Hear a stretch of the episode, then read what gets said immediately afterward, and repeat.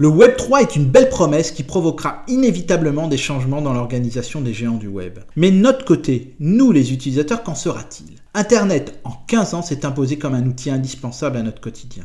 Vivre sans adresse email, sans téléphone portable, sans smartphone avec un forfait data est devenu quasi impossible. Le Web 3 va nous offrir un nouvel outil, le wallet ou portefeuille électronique. Et d'ici quelques années, il est fort à parier qu'on ne pourra plus s'en passer. Pour vous faire comprendre ce qu'est le wallet, faisons un petit tour dans le passé.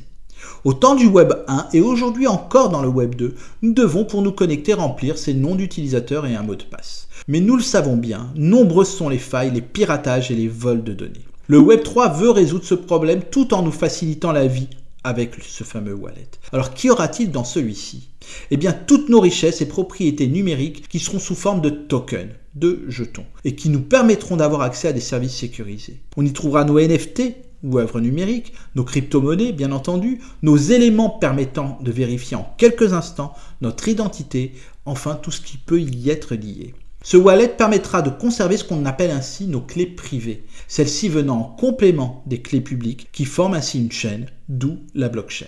Pour résumer, le Web3 permettra d'avoir pour les utilisateurs une meilleure confidentialité et un meilleur contrôle des données. Les utilisateurs finaux tireront le meilleur parti du cryptage des données pour protéger les informations contre la divulgation. Ainsi, nous obtiendrons la propriété complète et la confidentialité totale de nos informations. Le Web3 permettra d'avoir des services intégrés avec un stockage décentralisé qui garantira que les données soient accessibles aux utilisateurs en toutes circonstances. Ils obtiendront ainsi plusieurs sauvegardes, ce qui leur sera bénéfique même en cas de panne de serveur.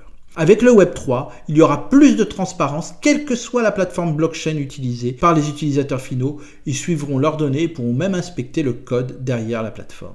Enfin, une des principales fonctionnalités du Web 3 sera la création d'un profil unique. Nous n'aurons plus besoin de créer des profils personnels individuels pour les différentes plateformes. Un seul profil fonctionnera sur n'importe quelle plateforme et l'utilisateur aura la propriété complète de toutes les informations données.